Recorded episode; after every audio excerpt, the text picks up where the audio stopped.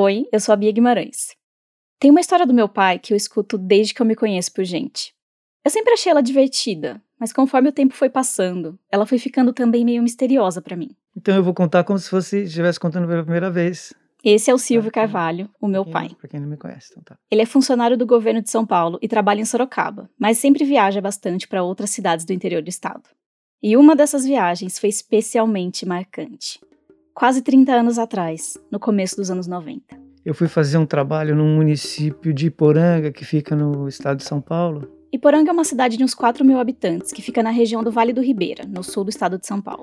E chegando lá, eu fiz o trabalho que eu tinha que fazer. E como eu ia ficar hospedado na cidade, por volta de 5 horas da tarde, então eu troquei de roupa e fui dar um passeio na cidade. E pensei, vou tomar um refrigerante ali no, no bar. E, e fui em direção à praça da cidade. Quando eu estava quase chegando no bar, um rapaz me parou e começou a conversar comigo. Um rapaz X, desconhecido, que chegou totalmente do nada e começou a falar. Falar coisas que não tava, para mim não faziam sentido. Nisso, meu pai, que já não é a pessoa mais interativa do mundo, pensou: Caramba, chego na cidade e já vem um maluco querer conversar comigo. Aí tá, o rapaz foi embora, eu entrei no bar, Só que logo que ele entrou no bar, o homem atrás do balcão, que no caso era o dono do bar, olhou pra ele com uma cara esquisita. Um misto entre surpreso e intrigado. olhou pra mim e falou: Rapaz, você parece muito com meu cunhado. Na verdade, foi mais assim: Nossa, você é igual o meu cunhado. Eu só percebi que você não era o meu cunhado porque o meu cunhado é evangélico e não usa shorts. Nessa época, meu pai tinha uns 30 e poucos anos de idade. Um homem de mais ou menos uns 70 de altura, Pardo, cabelo crespo. cabelo preto, magro. E segundo o dono do bar, tudo no meu pai, até o jeito, parecia com o cunhado dele, que chamava Noel. Mas assim, sabe quando alguém fala que você é parecido com outra pessoa, e aí depois você conhece a tal pessoa e ela não tem nada a ver com você? Ou até tem alguma coisinha a ver, mas definitivamente não é tudo aquilo que estavam dizendo. Então, a essa altura da história, a semelhança entre Silvio e Noel podia ser mais um caso desses. Ou não. Talvez eles estivessem diante de um caso misterioso digno de matéria de jornal. Duas pessoas desconhecidas que são simplesmente iguais. Gêmeos separados na maternidade, clones. Meu pai começou a ficar curioso. Enquanto ele tomava o refrigerante dele, o dono do bar lançou uma ideia. Então vamos fazer o seguinte: fica ali no canto que eu vou perguntar para as pessoas se elas viram o Noel. Beleza. Tá bom, fiquei lá no, canto, no canto. Ele falou: Fulano, você viu o Noel? Aí a Fulano apontava para mim: Ô Beltrano, você viu o Noel? Aí as pessoas apontavam para mim, né? Como se eu fosse Noel. Chegou a ponto de uma cliente do bar botar a mão no ombro do meu pai e falar: Ô Noel, me paga uma pinga aí. E só depois de olhar mais de perto e ver que ele tava todo tímido, ela percebeu que tinha algo errado. Moço do céu, desculpa, te confundi com meu amigo. Uma coisa é você confundir alguém que você viu poucas vezes na vida. Outra coisa é você confundir um amigo, ou quase confundir o seu cunhado. O dono do bar ficou tão impressionado com aquela situação que achou que a família do Noel precisava conhecer o Silvio. E mais tarde, naquele mesmo dia, meu pai estava na pracinha. Aí daqui a pouco foram chamar a mãe do Noel, veio a mãe do Noel, veio o filho do Noel, a esposa do Noel, veio todo mundo me conhecer. E pelo visto eu parecia muito com o Noel. Na época, um dos filhos do Noel era pequenininho e ficou olhando pro meu pai todo confuso. Né? Porque ele estava olhando pro pai dele, mas não, não era o pai dele, não sei. Mas ainda faltava aparecer o Noel, o suposto gêmeo perdido, o possível clone do meu pai. Até que finalmente ele chega na praça. Meu pai ficou assustado. Porte de físico, altura, corte de cabelo, tudo.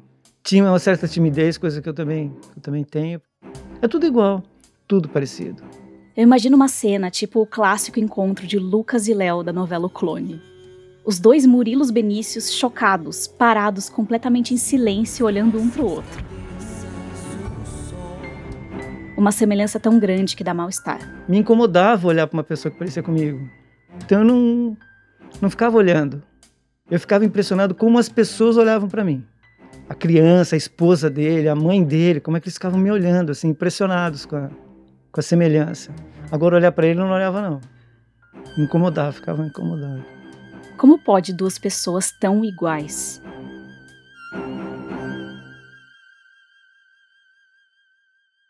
Meu pai lembra que a família do Noel era muito acolhedora. principalmente a mãe dele, a dona Flor, ou Florzica, como eles chamavam.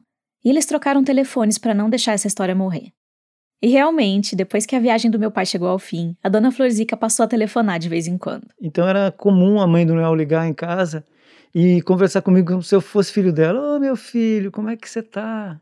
Né? Uma vez a dona Flor e a filha dela, a irmã do Noel, estavam de passagem pela região de Sorocaba e meu pai foi se encontrar com elas. Minha avó foi junto e ficou amiga da dona Florzica. Lá em casa tem foto desse dia. Meu pai, minha avó, a mãe e a irmã do Noel. Essa amizade entre famílias durou alguns anos. E eu cresci ouvindo a história desses dois desconhecidos estranhamente parecidos. O Noel era um personagem frequente nos causos lá de casa. Teve até uma vez que meu pai estava na rodoviária de outra cidade aqui do interior de São Paulo e uma moça veio sorrindo na direção dele. E eu falei: caramba, aquela moça me conhece, mas eu não tô lembrado dela. Ela chegou pertinho e perguntou: Noel? Eu falei: não, não sou Noel. Ela falou: ah, tá, então você deve ser o Silvio. Era uma prima do Noel que nunca tinha visto meu pai, mas já sabia do caos.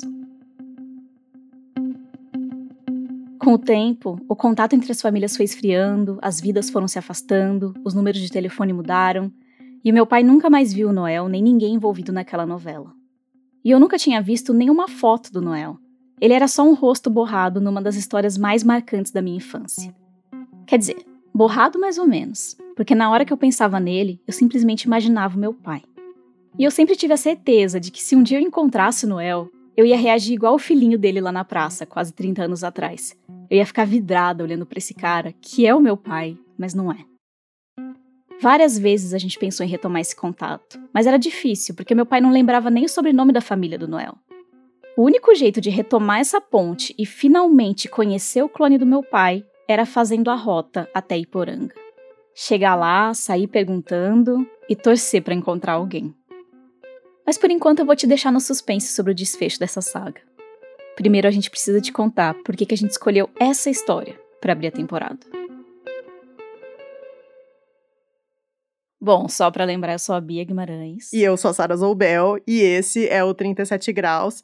E a verdade é que a gente já queria contar essa história do Silvio e do Noel há bastante tempo, né? É, então, só que o problema foi que eu te contei essa história, só que ela acabou abrindo um monte de outras perguntas na nossa cabeça e a gente falou, bom, acho que não cabe no episódio uhum. só. Porque primeiro a gente ficou pensando em como é possível, né? Se é que é possível ter dois seres humanos de famílias diferentes, em lugares diferentes e que são tão parecidos a ponto de confundir, né? Não qualquer um, mas os parentes, os amigos mais próximos. É, a gente ficou intrigada com isso.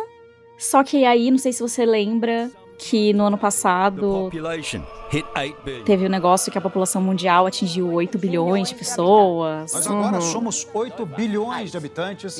Eu lembro, porque você não parava de falar nisso. Eu não parava de falar nisso porque eu comecei a pensar no contrário do que você falou agora. Tipo, tá, beleza, como pode ter duas pessoas tão parecidas, mas também como pode ter 8 bilhões de pessoas no mundo diferentes. Simplesmente 8 bilhões de pessoas em que nenhuma é igual à outra, assim.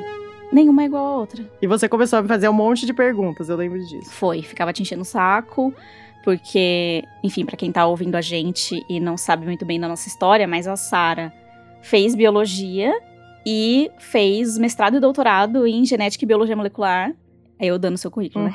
Mas isso para dizer que, sim, ela trabalhava com assuntos e pipetava coisas, investigava perguntas que têm direta ou indiretamente a ver com as coisas que a gente vai falar nessa temporada. E aí eu aproveitava isso e ficava enchendo o saco dela o dia inteiro. É possível eu achar alguém igual a mim no mundo? Com perguntas, assim, um pouco estúpidas. Não. Geneticamente igual a mim. Porque a gente sabe que nem gêmeo é 100%. Pô, mas 8 bilhões? Será que não vai repetir esse código de algum, em algum momento? Eu não tenho problema em admitir, são perguntas estúpidas. Será que um dia repetiu? Um dia teve alguém geneticamente igual mas é que você, nunca ninguém tinha me perguntado essas coisas antes, nunca. Então não é que eu tinha uma resposta pronta para te dar. Você poderia simplesmente falar não para mim e, e, me deixar cala a boca, mas você falou: vamos, vamos dar trela. vamos pensar sobre isso. o que me consola é que essa pergunta na verdade, intrigou pessoas inteligentíssimas ao longo da, da história da humanidade. Não é. exatamente essa que eu fiz para você, mas como a hereditariedade funciona, assim, né? Assim. Entender como essas características são transmitidas e são misturadas e são recombinadas através das gerações é, não foi um processo fácil, na verdade nem tá sendo ainda um processo muito simples, porque é um campo que evolui tanto que a, a, gente tem coisas que se dava como dogma uma década atrás que hoje não são mais. E eu acho que é muito interessante pensar nisso, né? Como que a gente percebeu que tinha uma coisa que deixa, fazia com que todos nós fôssemos iguais, uhum. mas ao mesmo tempo cada um de nós fosse único. Sim, e como que daí a gente tomou outros passos que foi assim. Nunca foi tão fácil. Agora a gente pode tentar entender como tomar controle. Mexer no DNA. Manipular a hereditariedade uhum. e, sei lá, tentar mexer naquilo que seria a coisa mais fundamental e mais complexa que existe, que é a origem da vida. Apenas a origem da vida. Apenas a origem da vida. E é com essas perguntas, né, que a gente vai começar o primeiro episódio de Hereditário.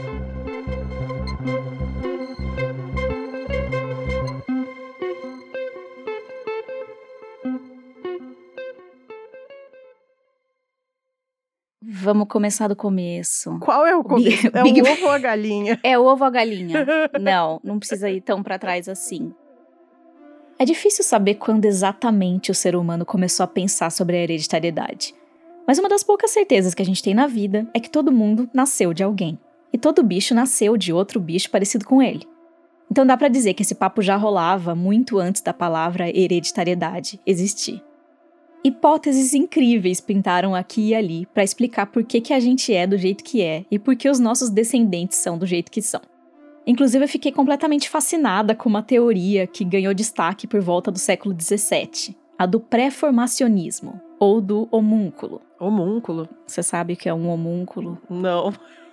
Era uma ideia de que dentro do sêmen dos caras já existia miniaturas de humanos, homúnculos, miniaturas desses caras, né? Tipo, mini eles. Mini-mi, mini Mini-mis, enroladinhos assim, pequenos, só que completos. Só esperando uhum. a chance para crescer e nascer. E, na verdade, esperando uma chance, né, desse cara cruzar com uma. Cruzar é ótimo. Se reproduzir. Se reproduzir. e aí o sêmen ia para ela, ia ser tra transportado uhum. para ela, e dentro da, do corpo dessa mulher, esse homúnculo ia, ia crescer, ia ser alimentado, né? E ia nascer um bebê. É, o espermatozoide é quase que uma nave, né? Um transporte para dentro do corpo isso. da mulher. Isso. E aí ela vira uma incubadora. Ela não, ela não, ela não, como chama isso? Não contribui geneticamente. Não, ela não contribui nesse Não caso. contribui com os genes da, da, da criança que vai vir, ela é só uma incubadora. Então, e essa é só uma, né, das, das ideias peculiares que pintaram ao longo dos séculos para explicar como que uma geração desemboca na outra. Se a gente parar para pensar, o estudo sistematizado da hereditariedade, a genética, na verdade é meio recente. E muita coisa que a gente sabe hoje foi descoberta há poucos séculos ou mesmo poucas décadas atrás. Digamos que os últimos 200 anos foram bem animados.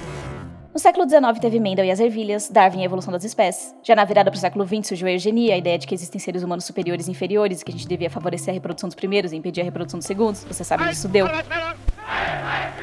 Teve também Thomas Morgan e a mosca da fruta. Opa, parece que uma só molécula organizada em cadeia é a portadora das nossas informações genéticas. Mas por meio do século XX, o DNA ganhou o centro da discussão como guardador da nossa essência genética e entenderam que essas moléculas seguem uma estrutura de dupla hélice, aquela forma torcida que a gente vê na apostila de biologia e, claro, na abertura da novela Clone. Daí teve o primeiro sequenciamento de gene, o primeiro clone de um gene, descobriram que dava para produzir insulina editando geneticamente uma bactéria e que a genética podia ser manipulada para atender às nossas demandas ou os nossos caprichos. Foi tudo muito rápido. Então, quando minha avó nasceu, em 1930, no caso, ninguém sabia, né, que o DNA era a molécula que carregava a informação genética. E se eu for ter um filho hoje, é possível que antes dele nascer, né, alguém faça um mapeamento genético no feto ou em mim, uhum. para ver se ele tem uma condição genética. Então, isso é no espaço de uma, duas, três gerações, né? É, é muito, muito rápido, rápido, é muito rápido. E nos anos 1990, a década em que eu nasci e que a Sara cresceu, só se falava em duas coisas: a ovelha Dolly, o primeiro mamífero clonado com sucesso, e o projeto Genoma, a iniciativa global para sequenciar um humano pela primeira vez. Também tinha uma terceira coisa, mas essa só era falada na minha casa e na cidade de Poranga. a semelhança misteriosa entre Silvio e Noel.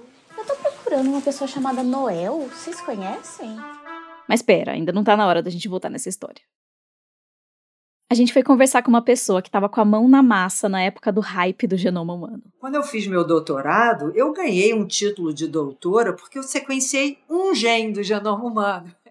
A Lígia da Veiga Pereira é geneticista e professora da Universidade de São Paulo, a USP. Eu não sei se as pessoas se dão conta, mas com um genoma é uma receita que a natureza segue para a formação e funcionamento de um ser vivo. Uma receita escrita numa combinação de letras. Lembra das bases nitrogenadas que a gente aprende na escola? A, C, a, T, G. T, C, G, adenina, citosina, timina e guanina.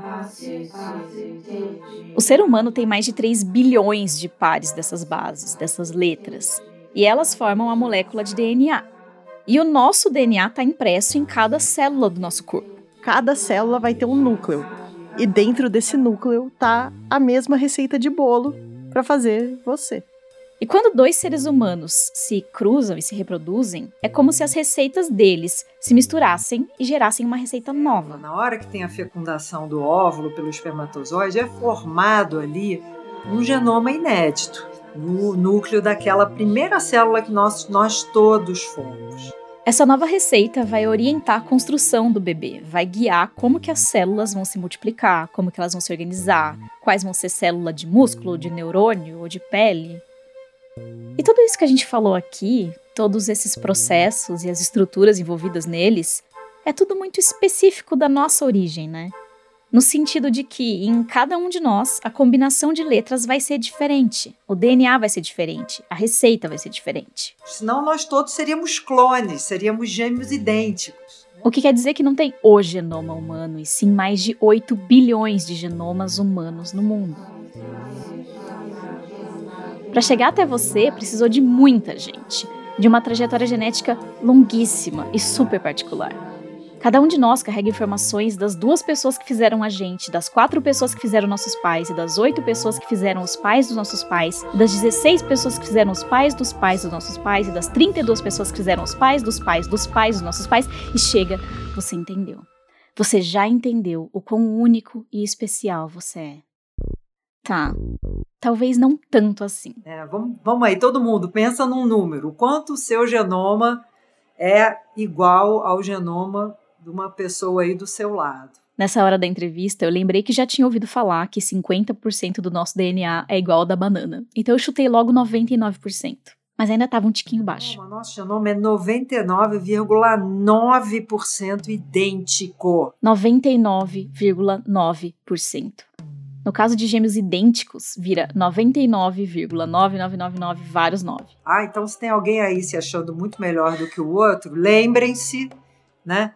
Que nós somos 99,9% idênticos do ponto de vista da nossa receita, do nosso genoma. Então só sobra 0,1% de espaço para ser diferente. Só que, por outro lado, esse 0,1% de variação que existe entre o genoma de cada pessoa é o que dá as características individuais de cada um de nós, né? Não só da nossa aparência, a cor da pele, a cor do olho, o formato, né, a altura, mas também ah, as nossas diferentes propensões a doenças, como é que o metabolismo de cada um de nós varia, né? Isso tudo está escrito naquele 0,1%. Cabe muita coisa nesse pouquinho de diferença. Inclusive, os principais trabalhos que a Lígia faz hoje são para tentar desvendar coisas que estão guardadas aí, ela é uma das líderes do projeto DNA do Brasil, que está sequenciando o genoma de diferentes grupos de brasileiros para entender essa diversidade e adequar melhor a medicina para as características da nossa população. Ela também é fundadora de um banco de dados genéticos para fins de saúde no Brasil, que quer tentar corrigir um viés criado pela própria ciência. Porque a maior parte do genoma humano mapeado pelo mundo é de gente branca e europeia, o que não é exatamente uma surpresa.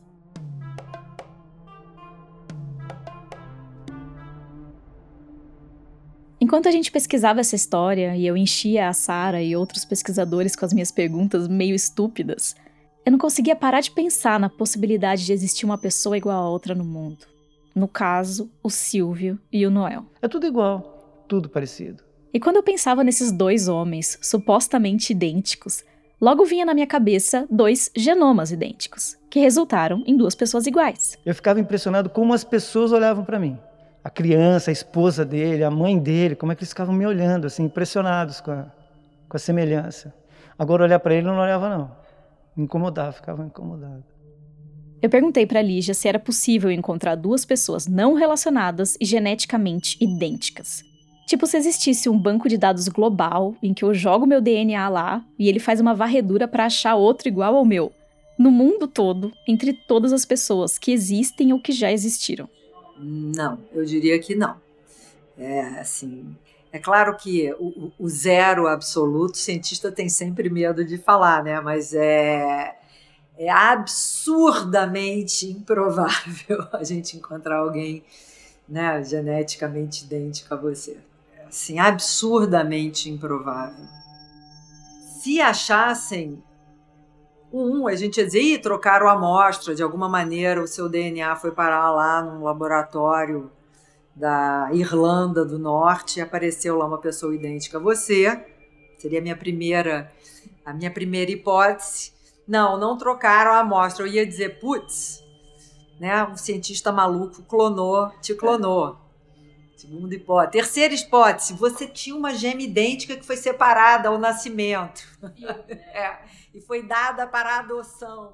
Eu fiz essa mesma pergunta para outros pesquisadores que a gente entrevistou nessa temporada. Agora eu vou te fazer uma pergunta que talvez seja idiota, tá? Eu já aviso. Um deles é o Tiago Ferraz. Ele também é geneticista e tá fazendo pós-doutorado no Museu de Arqueologia e Etnologia da USP. Se existisse um jeito de eu fazer uma pesquisa, uma busca de todas as pessoas que já existiram, todos os DNAs de todo mundo que já existiu nesse planeta, é certeza absoluta que eu não ia achar ninguém com DNA 100% igual ao meu? Isso. Certeza absoluta que você não ia achar, a não ser assim. Não, não, não existe essa possibilidade.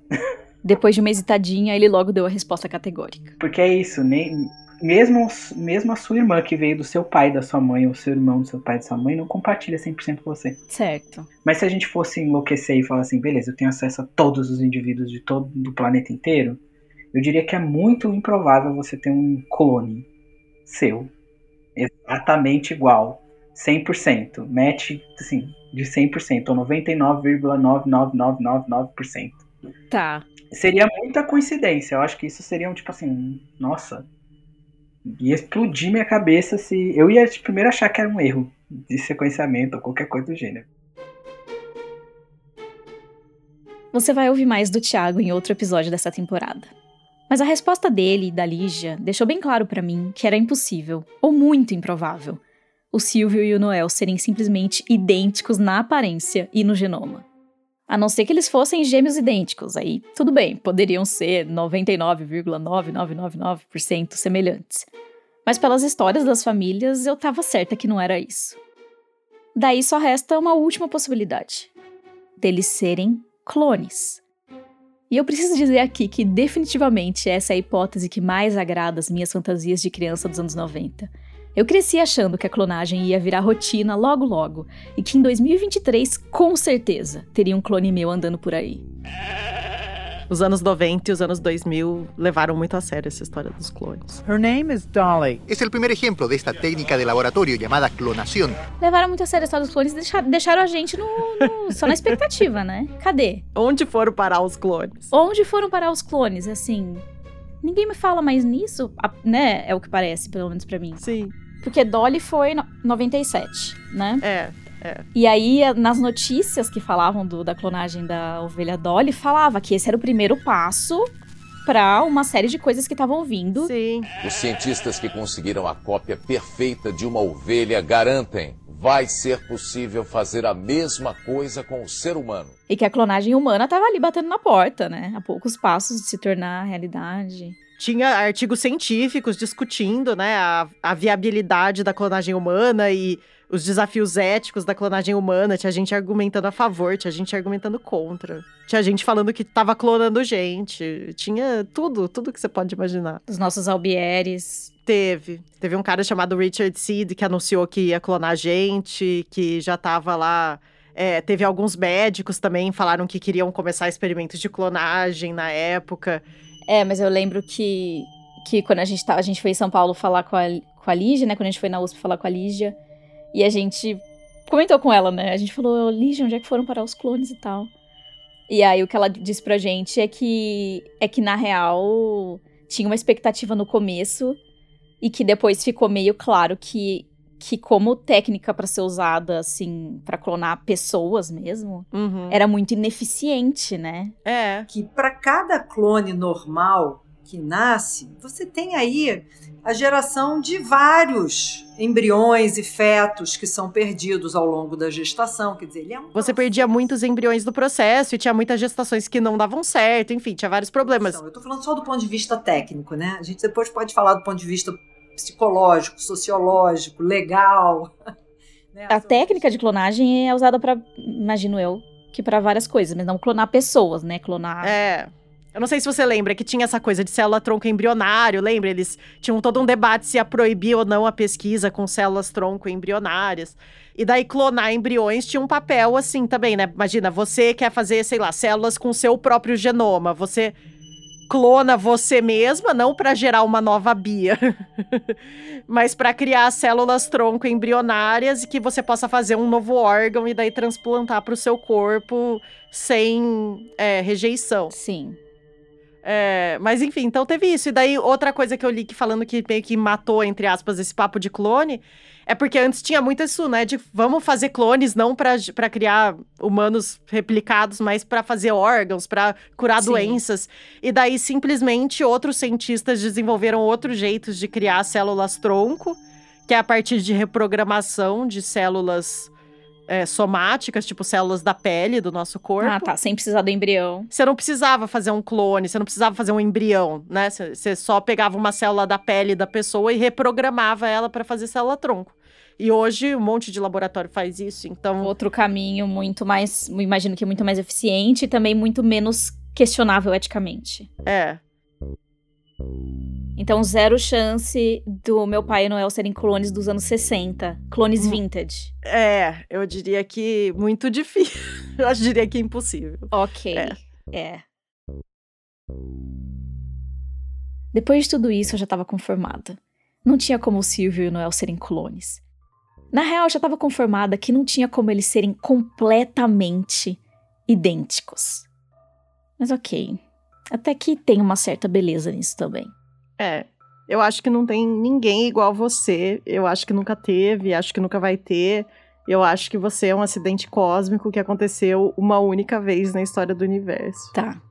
Por exemplo, se daqui a 100 mil anos aparece outra Bia, eu ia dizer que é praticamente impossível, porque o genoma ele também é, é um produto do, do seu tempo, né? Uhum. Em 100 mil anos você pode ter outras variantes genéticas, você vai ter essa ação de mecanismos de evolução que são normais, né? Mas que resultam com que genes e variantes e é, diferencinhas ali no genoma vão ficando mais comuns ou menos comuns de geração para geração, vão aparecendo novas mutações, enfim. Os genes que a gente teria em 100 mil anos não vão ser exatamente os genes que a gente tem hoje. Então, vai ficando cada vez mais difícil de uma, de uma pessoa acontecer de novo. difícil de, é, de é. se concretizar o meu, a minha fantasia de que o, o código vai se repetir. Simplesmente por se repetir. Nessa temporada a gente vai falar mais sobre isso. Mais sobre o passado e o futuro da evolução, sobre edição genética, sobre as fronteiras entre a genética e a cultura, sobre até que ponto a gente controla ou não a nossa hereditariedade. Mas antes disso, e antes de terminar esse episódio, eu preciso completar minha saga em busca do Noel. Alô, alô? Testinho, testinho. Sim, nos primeiros dias de 2023, a gente pegou o carro e dirigiu umas 5 horas até Iporanga. A gente veio procurar o clone do meu pai, o Noel, ou qualquer pista de como falar com ele. Eu finalmente decidi passar a limpo esse mistério. Quase 30 anos depois daquele encontro que virou uma das histórias mais contadas da minha família. A Sara estava tão curiosa quanto eu. Que a gente não tinha nada, né? A gente não tinha sobrenome, não tinha endereço. Uhum. O que você acha? O que, que você achava? Como você achava que ia ser? Ah, eu não tinha certeza. Eu imaginei que a gente talvez não fosse encontrar, sabe? Porque vai que as pessoas mudaram, vai saber o que aconteceu. Então eu tava tentando não criar muitas expectativas. A gente não tinha endereço, contato, sobrenome da família, nem nada muito concreto. Mas meu pai tinha me mostrado no Google Street View as principais referências lá de Poranga que ele lembrava. O lugar onde ficava o bar do cunhado do Noel e que aparentemente não existia mais, a praça onde ele conheceu toda a família. O plano era simplesmente chegar por ali e perguntar se alguém conhecia um tal de Noel, torcendo para que não tivesse muita gente com esse nome numa cidade de 4 mil habitantes. Então a gente foi até a esquina onde antes ficava o bar do cunhado do Noel, e que hoje é uma loja de produtos de agropecuária. E tinha um casal lá dentro, atrás do balcão. Eles deviam ser os donos. Eu tô procurando uma pessoa chamada Noel. Vocês conhecem? Se você estava esperando uma saga cheia de desafios e perrengues, uma busca exaustiva atrás do clone do meu pai, eu já vou te avisando que foi totalmente o contrário. O casal atrás do balcão nem titubeou. Claro que eles conheciam o Noel, o filho da dona Florzica. Aliás, eles contaram pra gente que ela já faleceu. Eles disseram que o Noel morava um pouco longe dali, então foram logo dando as instruções de como chegar na casa da irmã dele, a Eliana, que mora só umas duas quadras de distância. Eles contaram que a Eliana é casada com o Laete, que era o dono do bar, aquele que décadas atrás olhou meu pai e levou um susto. Que era direita e esquerda, né? Um minuto e poucos passos depois, a gente estava na frente da casa da Eliana e do Laete. Eu tava com frio na barriga, porque não é todo dia que você chega do nada na casa de uma pessoa que você nunca viu na vida e fala: Oi, você não me conhece, mas 30 anos atrás meu pai veio aqui e falaram que ele era igual seu irmão. Hoje em dia a gente mal tá acostumado a atender ligação de desconhecido. Imagina uma visita sem aviso nenhum. No melhor dos mundos, a Eliana e o Laerte iam ter guardado essa história na memória e iam receber eu e a Sara de braços abertos. No pior dos mundos, eles não iam fazer ideia do que eu tava falando. Iam achar que eu era uma doida ou uma golpista. Tem tanto golpe de clone de cartão, clone de celular, e agora o golpe do clone do Noel. Eliana? Mas pro meu alívio, não foi preciso muita explicação. Bastou eu falar que era filha do Silvio, o cara de Sorocaba, que era igual ao Noel, e pronto. De repente a gente estava dentro da casa, sentadas no sofá com a Eliana e o Laete. Ai, meu E aí, quando eu cheguei aqui e falei que eu era filha do Silvio, que parecia Noel, você lembrou na hora, né? Não, mas aí, depois que você falou que era do Silvio, parecido Noel, a hora que você falou parecido Noel, eu já lembrei na hora. Porque é o único que tinha aqui mesmo. O que, que era parecido com o Noel, você lembra? tudo o rosto, tudo, tudo dele era parecido com o Noel. O rosto. O rosto, o cabelo. Eles pareciam genuinamente felizes em resgatar essa história. A Eliana parecia até um pouco emocionada. Eu lembrei da minha mãe, lembrei de tudo, né? De uma, de uma vida. Meu Deus, eu nova, namorando. Você volta, né? É automático. No meio da conversa, os dois não se seguravam. Eles pegavam o telefone para ligar para parentes e perguntar se estavam lembrados do clone do Noel. Todo mundo lembrava. Aí eu falei pro Laerte ligar pro meu pai. Eu gostaria de falar com o Silvio. É o Laerte aqui de Poranga. Ah, opa! Tudo bom, Silvio? Viu? Viu, viu Noel?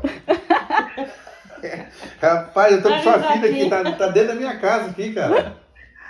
É. Tá lembrando da história? Ô, Ah, todo mundo lembrou, todo, Todo- mundo, todo mundo. Já todo liguei pros irmãos, disso aqui, todo cara. mundo. É meu cunhado, Daí eu cacei no celular uma foto atual do meu pai e mostrei pro Laerte e pra Eliana.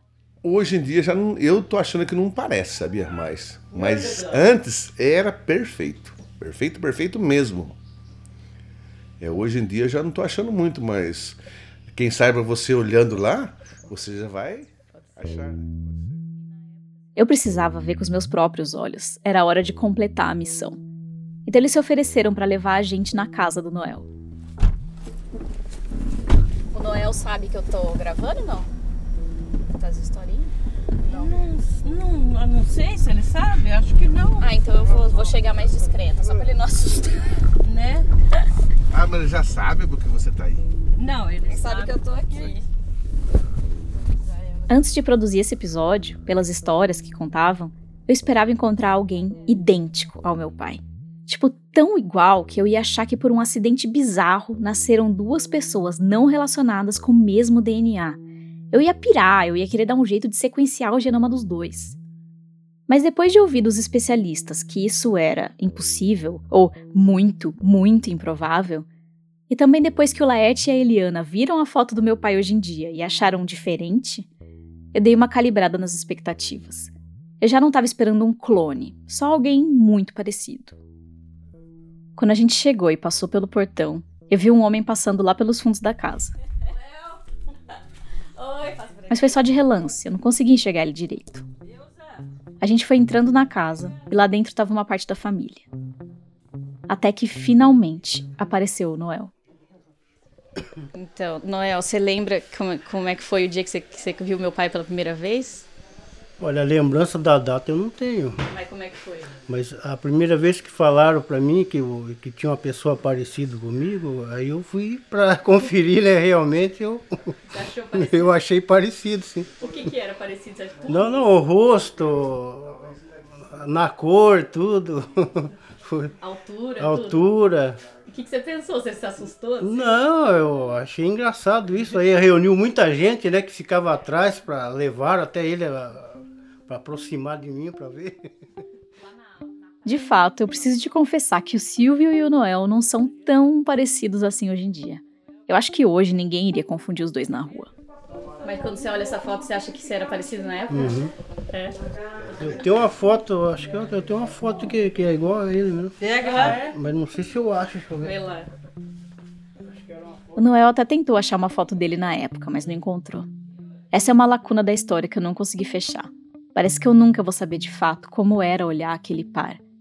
Eu nunca vou conseguir me transportar para aquela cena e sentir o que todo mundo sentiu. Eu tirei uma foto com ele pra gente nunca mais perder esse registro. O engraçado é que, mesmo com as mudanças, tem uma coisa que parece ter continuado muito igual quase desconfortavelmente igual. O jeito, o olhar, é o olhar do meu pai.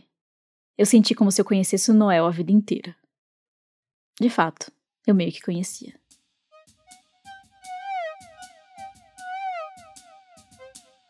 Para ver fotos do Noel e do meu pai, além de referências e materiais complementares do episódio, é só acessar 37grauspodcast.com. O 37 Graus é uma produção do Lab 37 e tem o apoio do Instituto Serra Pilheira. Esse episódio foi produzido e roteirizado pela Bia Guimarães e por mim, Sara Zoubel. O desenho de som é da Bia Guimarães e a trilha sonora original é do Gabriel Falcão. As ilustrações de capa são do estúdio Rebimboca.